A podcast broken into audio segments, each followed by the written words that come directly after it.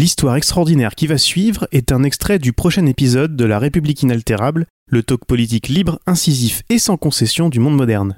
Vous voulez en savoir plus sur la source de cet article fort en émotion? Abonnez-vous à La République inaltérable dans votre app de podcast ou sur Spotify pour ne pas rater la diffusion de l'épisode complet.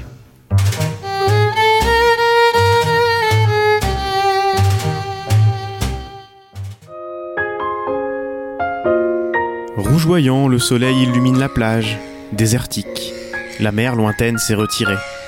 Depuis 6 heures, en ce dimanche pascal, Christophe Castaner contemple le lever du jour, quelque part dans la Manche. Suffisamment à distance pour oublier le tumulte des manifestations parisiennes.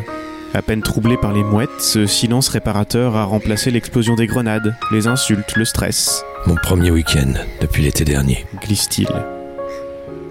Entre-temps, le 16 octobre 2018, ce pionnier de l'aventure Macron a été nommé à la tête de l'intérieur. Six mois plus tard, le rêve d'une vie a pris des allures de cauchemar. Déjà célèbre, l'enfer de Matignon a désormais son alter ego, le tourment de Beauvau. Le tic-tac monocorde des horloges trouble à peine le calme du ministère.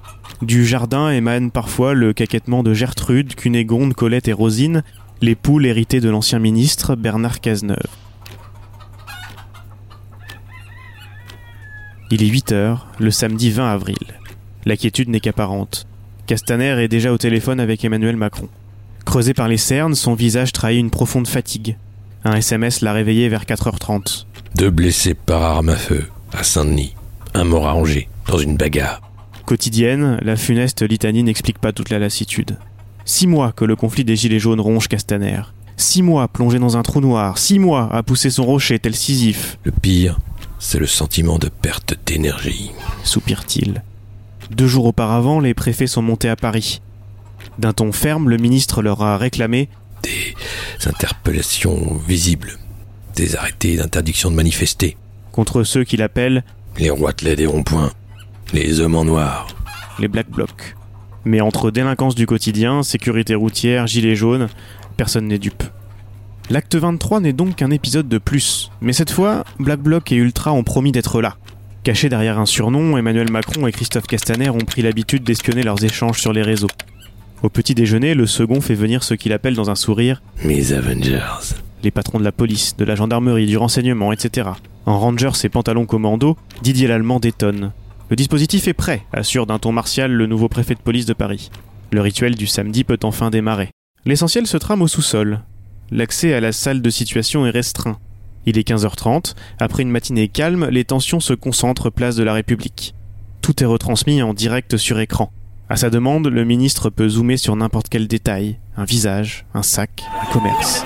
Regardez bien sa tête Regardez bien sa tête, il l'a tabassé par terre Regardez bien, il l'a tabassé par terre Le secrétaire d'État, Laurent Nunez, est assis au premier rang, attentif. C'est le préfet de police. On monte à 19 forces, 1500 hommes environ, annonce-t-il à Castaner. On les nasse. Mieux vaut les avoir à un seul endroit que disséminés par petits groupes dans Paris. Castaner ne tremble pas. Peu importe les polémiques sur les lanceurs de balles de défense, les grenades, les journalistes arrêtés et les dégâts humains, Je suis comme un chirurgien. J'ai parfois une seconde pour décider. confie-t-il. Encore Emmanuel Macron. À suivre.